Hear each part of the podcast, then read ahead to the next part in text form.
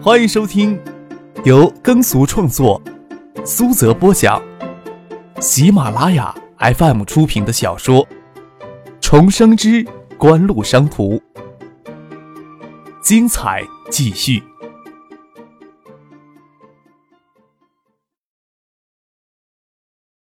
第五百三十四集。到最后，梁伟发希望张克对江南省的经济发展谈些看法。张克坦然相告：“金山与建业与惠山三座城市都集中在小江流域的中下游，长期以来都是相互竞争、相互促进的。只是这些年来，似乎许多人只看到三者之间的竞争，看不到三者之间的相互促进了。两座距离不过两百公里大型城市之间，飞机往返航班每周只有三班。”火车还是八十年代初的时速与车型，公路路程竟然需要五个小时，这似乎是很罕见的现象吧？东海省去年年底就全面展开大型的基建项目的建设，江南就算财政再紧张，基础建设方面也不能落后呢。就算为我个人一些方便，我还是建议金山与建业、惠山之间的火车大幅提速，高速公路建设也要尽快的启动起来。小江中下游的流域应该摒弃城建，形成一个整体的经济圈。而不应该都憋着一口气各干各的。梁伟发锁着眉头，带着沉思的离开，注视着梁伟发所乘车的尾灯与路两侧的路灯光混合在一起，难以辨识。叶剑兵才感慨的说道：“收购晨曦纸业呀，你好大手笔呀！二十五亿到三十亿的资金，你打算如何筹措呀？除了去年即可上市，一下子捞到四十亿巨资之外，近乎其他时间。”永远都是在花钱比赚钱来得快。虽然锦湖还有二十四五亿的资金剩余，这点资金早就派了用场。海州建议的生产基地需要不断的追加投资，丰富生产线之外，还要在全国重点城市成立研发机构，以形成完整的橡树园研发网络。海外的技术研发投资与资产收购也要持续的进行下去。锦湖近期内抽不出如此巨量的资金去反哺金光纸业。张克说道：“管理模式不变，不过我打算让星光纸业与星光林业在财务上进行分拆。星光林业由锦湖继续反哺培育。不过，星光纸业近期内的发展还是很值得期待的，已经拥有了一定的融资能力了。星光纸业持有马来西亚郭氏云源集团旗下浙江企业百分之三十的股份。我们要充分的挖掘云源浙江的产能，一部分的产能浙江也可以给晨曦纸业提供原料浆。”也就应该允许云源集团对星光纸业进行注资持股。国水云源集团缓过劲儿来之后，郭松元已经不止一次的暗示对内地的纸业发展感兴趣了。不过他对星光纸业的盈利规模不大赞同，所以我才要将星光纸业与星光林业在财务上进行分拆开来。当然了，你们要是对星光纸业有兴趣的话，我也不会关闭大门的。哼，说实话，要是星光林业能培育六到七年的速风铃，星光林业的潜力要比星光纸业还要惊人。你有你的坚持呀，不过你的坚持要是星光林业的投资周长延期了近一倍，可是延期周长五到六年的时间，还要持续投入育龄成本。从投资角度来说，星光林业的确不让人看好呀。星光林业启动早，初期成本低廉，除了周期较长一些之外，折算下来的成本不会高昂太多。那就迟个三五年，再让星光林业绽放光芒也没什么问题。张克笑着说：“钱呀。”现在对我来说，已经不是最考虑的问题了。叶剑兵朝张克肩窝打了一拳，笑着说：“哼，让你小子骄傲。不过星光纸业的问题，我会考虑一二的，也会告知孙先生吧。好事呀，都不会忘了你们的。”张克笑着说：“星光纸业要尽快在国内市场获得话语权，凭锦湖的努力，速度快不起来。”就算正泰集团有意投资，我也不会拒绝的。哼，就算你呀敞开大门，也要他们有这个胆子才行呢。叶剑兵笑了起来，与张克并肩往桥下走去。不过，收购星光纸业，就算有梁伟发的支持，也不是一件简单的事儿呀。给张克当众那样的训斥，对葛明信来说，绝对不是一个良好的体验。酒会结束，张克等人离开许久，葛明信心里的愤恨也没有消除。金山大酒店顶层的豪华套房里，周景瑜、葛建德、葛明信、葛应军、谢汉静、谢剑南、林雪、王海素，还有平时很少在金山媒体公众面前露面的周景瑜丈夫谢汉明，就算到深夜还围在一个小型的吧台或坐或站聚到一起。他们并不知道，就在今天酒会过后，戴省长梁伟发与张克在饮马河上密谈了三个小时。哼，真是数字欺人呐！葛明信憋着一口气，到现在想起来心里就发苦。谢寒静低着头在深思：嘉信电子长期以来锁定信息产业链价值的底端，专注为海外电子商从事代工业务，算是获得很大成功。嘉信电子在广东电子园规模已经达到了三万余人，但是今夜遭到张克犀利的指责，偏偏又无法反驳。爱达集团以不到嘉信电子六分之一的员工规模。却收获比嘉信电子还要高的盈利，特别是去年下半年，由于亚洲金融风暴的缘故，嘉信电子收益大幅下降，而爱达集团由于成功开拓了手机业务，销售总额与盈利持续增长。谢汉卿当然不会采信锦湖上报给电子工业部的数据，他自有他判断的衡量标准。大概正是如此，才会有了让葛明信犹豫的愤恨吧。谢建南看了葛建德一眼。眼下的情形，除了海外电子厂商之外，唯有未来组建后的华夏电子信息产业集团才能够在国内压制住锦湖吧。当然，他对此也不是有十足的信心。不过，他想到另外一种可能：嘉信电子的制造能力十分之强，科王电器完全可以将品牌优势与嘉信电子的制造能力结合起来，在国内有更大的作为。只是葛建德、凌雪这些人在场，他们要将这些想法说出来。王海素在酒会时没有资格进入小宴会厅，见识张克教训葛明信的场面。不过，他能从葛明信的事后一直不消停的愤怨当中，感觉到张克当着众人的面教训葛明信的言辞是多么的犀利尖锐。他之前有些犹豫，在听到葛建德很可能出面执掌国内最大国有信息产业集团消息之后，他有些犹豫不决。但是这时候，在看到葛明信等人只能关起门来相互倾诉、宣泄对张克的愤恨。才知道张克的权势是何等的强大，强大到让葛明信等人拿他毫无办法，受了教训还不能找回场子。不管怎么说呀，那个家伙还不能在金山掀起风浪呢。谢汉明出言安慰葛明信，他说道：“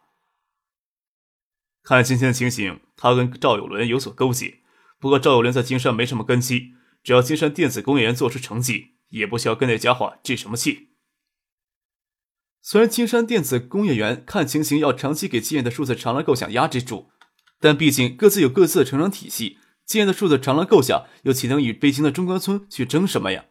听谢汉明这么说，葛明信也只能先咽下这口气，先卯足劲儿将金山电子工业园做起来，才能还以颜色。他们还不知道张可在梁伟发的密谈当中提出对清晰旨意的收购计划，才断定就算锦湖勾结上赵有伦，在金山也无法兴风作浪。谢海明、周景瑜以及谢剑南一家人离开，为了表示亲戚之间的特殊关系，还邀请谢汉静一起住到他们在金山的公寓去。在路上，谢剑南将他的想法吐露出来。张可激怒葛明信倒是给咱们提供了一些方便呢。其实科王在国内的品牌优势，应该与嘉信电子的制造能力结合，生产、销售更加丰富的电子产品。仅仅为海外电子厂商代工，的确有些妄自菲薄了。嘉信电子也能在市场领域直接的跟锦湖竞争，这应该是葛明信最希望看到的局面。金山电子产业论坛为期两天，除了首先召开的开幕式高峰论坛之外，次日则在国际会展中心综合大馆与会展中心大饭店举办电子政务与软件产业、金山电子工业园、互联网传媒发展与社会影响等十个专题的论坛讨论。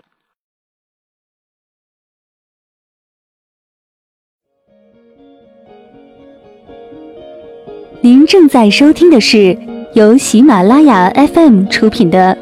《重生之官路商途》。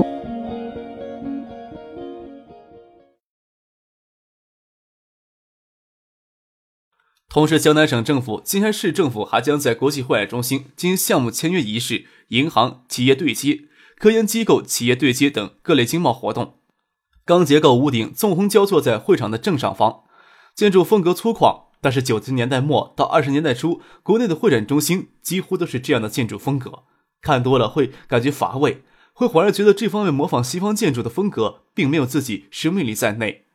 第二天，除了走马观花的浏览各类专题论坛会议的情况，会展中心建筑并没有什么地方让张可流连忘返的。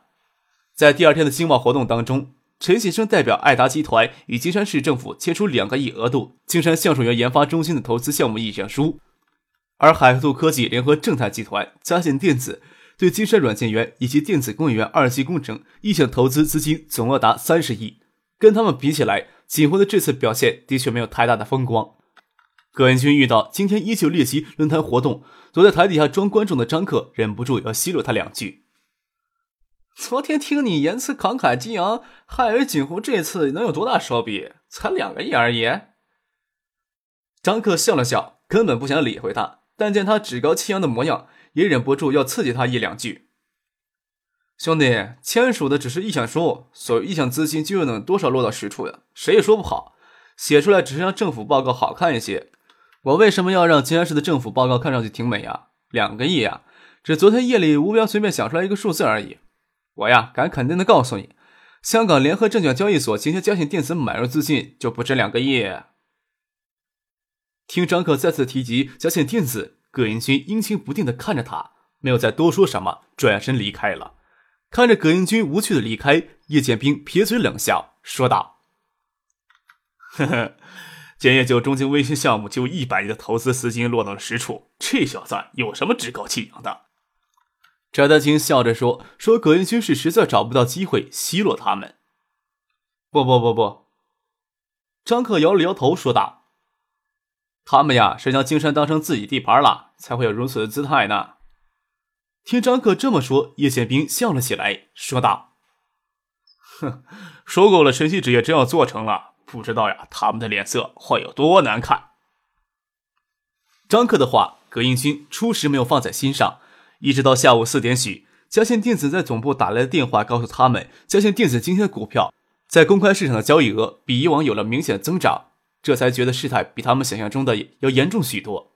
受亚洲金融风暴的影响，香港证券市场也陷入沉寂的严冬当中，交易不活跃，交易量持续低迷。嘉信电子股票的日交易额竟持续增长，锦湖的意图是越来越明显了。周景瑜还要赶去机场为些重要的嘉宾送行，葛明信、葛应军、谢汉庆、谢汉明、谢建南等人都有些慌神。在电子产业发展论坛闭幕当后，就紧急的去到金山大酒店的豪华套房里磋商。虽然能估测锦湖现有的资金量不足以对嘉信电子构成威胁，但是以锦湖今日的规模与地位。就算从低迷的国际金融市场融资百八十亿资金，谁也不敢肯定说这是不能发生的事情。若是真让锦湖从公开市场夺取嘉信电子的控制权，谢汉庆都想象不到这样的事情发生的后果。金山电子工业园自然就会顺势成为锦湖的囊中之物。他们一切的努力都给锦湖涂做了嫁衣，那岂不成了天大的笑话了？正泰集团与嘉信电子关联越来越密切了。若是让锦湖夺去了嘉信电子控制权，那他们想要远远躲开锦湖都不可能，大概会给锦湖永远的骑在头上不可。嘉信地产与嘉信电子是嘉信集团两大支柱，葛明信绝对不容忍他人对嘉信电子有染指之心。哼，真是一只疯狗！葛明信压着声音在咆哮，他实在想不明白举起交信电子对锦湖有多少实质性的好处，但是他们确实在做了。香港股市毕竟不比内地，监管要严厉得多。他们总不能任意妄为吧？谢汉明迟疑地说：“他对证券市场情况不甚熟悉，凭直观的感觉认为锦湖无法在香港证券市场任意妄为。严厉啊是一方面，但是香港金融市场又是一个高度自由化的市场，加上近期内国际金融游资频频出现在香港股市，他们完全可以掩盖他们的收购意图。他们可以分散的吸入，在选择合适时机并发动要求收购。我们用反击的手段却比较单一啊。”葛明信说道。眼下的情形，即使无法确切的推测锦湖的意图，他们需要认认真真的打一场防御战。这的确会让葛明信够郁闷的。最让他担心的，过几日就要公布九七年度的财务报告，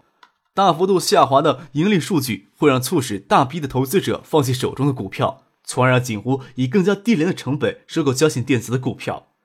将股价维持在一个相对高位，是狙击对手的最佳方法，可以迫使对手因为过高的成本而放弃并购。除了嘉信集团动用资金进入市场公开增持之外，采取有效的措施来提高未来盈利预期，增强投资者的信心。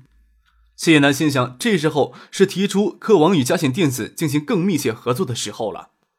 嘉信电子对科王的持股只比正泰集团略少，接近百分之五十。发挥科王的品牌优势，也符合嘉信电子的利益，对嘉信电子来说是一个利好消息。另外，科王海外公司葛彦军个人持股超过百分之八十的股份，发挥科王的品牌优势，更符合葛明信、葛彦军的个人利益。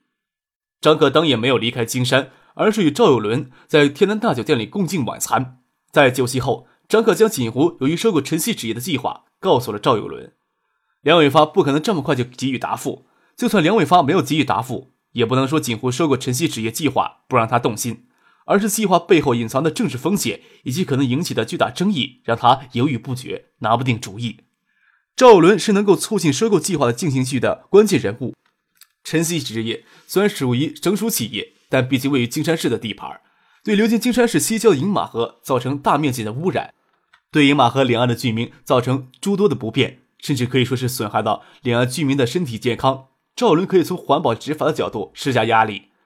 听到锦湖有意收购晨曦纸业的计划，赵有伦相当吃惊呀。九八年私有资本企图收购大型国有企业，在国内都没有先例。虽说中央鼓励地方在经济体制上改革创新，大胆往前迈。谁还肯定这一步迈下去不是地雷阵，不是万丈深渊呢？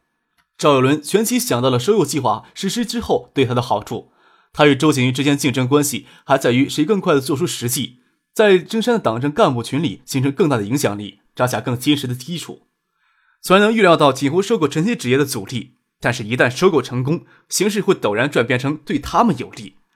至于如何给晨曦纸业施加压力，就太简单了，给大面积污染的饮马河两岸居民。对晨曦纸业情绪可以说是恨之入骨了。不仅饮马河两岸的大地田地与地下水被污染，因污染致使两岸的居民发病率也远高于其他地区，在当地居民已经造成了恐慌的情绪。大部分农民将两岸种出的粮食都拿到市场销售，自己再从市场外购买粮食吃。有条件的住户甚至从晨曦纸业工厂上下游的两岸区迁走了。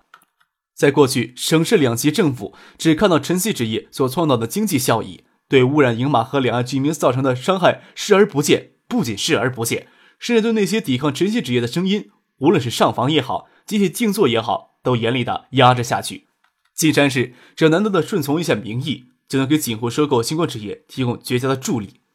三月初，国际联合组织发布报告指出，尽管亚洲地区发生金融危机，但是九七年的国际资本总额超过一万七千亿美元，创下历史最高纪录。美国商务部同时宣布，九七年美国经济数据增长百分之三点八，增幅为过去九年之最。所有迹象似乎都不足以说明全球经济被亚洲金融危机拖累之法。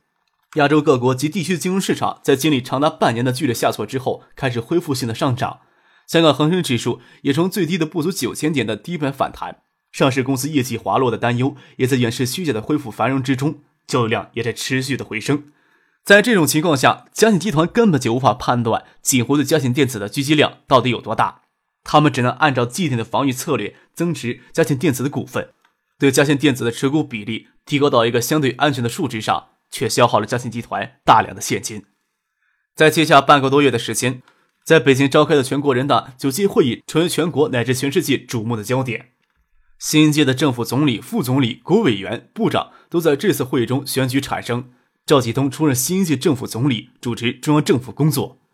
两会上针对亚洲金融危机的现状，提出确保今年经济发展速度要达到百分之八，通货膨胀率要小于百分之三，人民币不贬值的经济目标。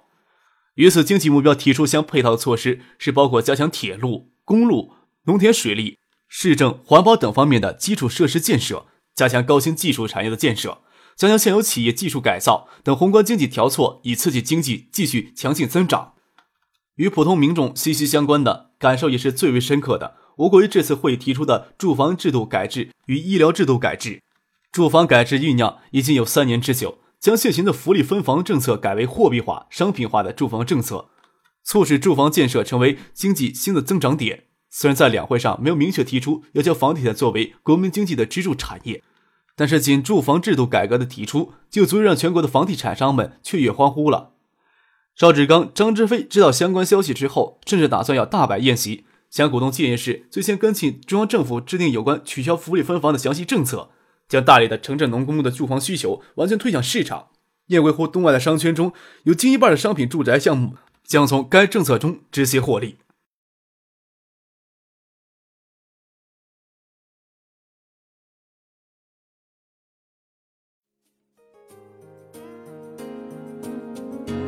听众朋友，本集播讲完毕，感谢您的收听。